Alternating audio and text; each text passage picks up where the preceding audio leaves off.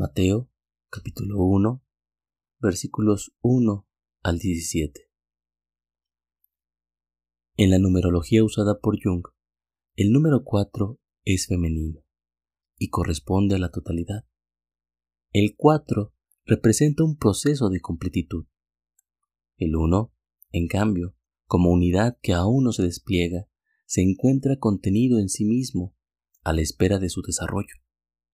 El 1 y el 4 son dos facetas de un mismo proceso lógico, y podríamos pensarlos como una metáfora del hecho de que cualquier fenómeno que se exprese debe estar ya acabado. Solo puede ser porque su totalidad ya está en sí, aunque no para sí. Y en esta anticipación, la búsqueda que se emprende inicia una vez alcanzada la meta. Hay diversas imágenes que hablan sobre este fenómeno. Por ejemplo, la del soñador que un día sueña con un tesoro en una tierra lejana, y al llegar a ella y sufrir tormentos, se da cuenta de que el tesoro siempre estuvo en su propia casa.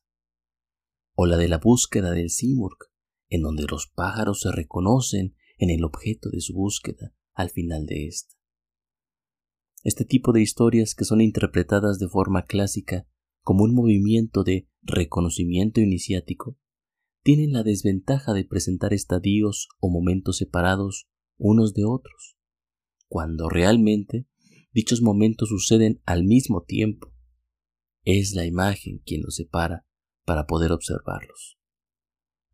Así, Jesús y Adán son dos momentos gemelos, y si seguimos algunas consideraciones teológicas, podemos decir que Jesús precede a Adán, pero no solo por la hipostasis de la Trinidad, sino porque realmente Jesús se concibe a sí mismo, pues Él representa al espíritu que se autocontiene, que se niega a sí mismo con tal de generarse.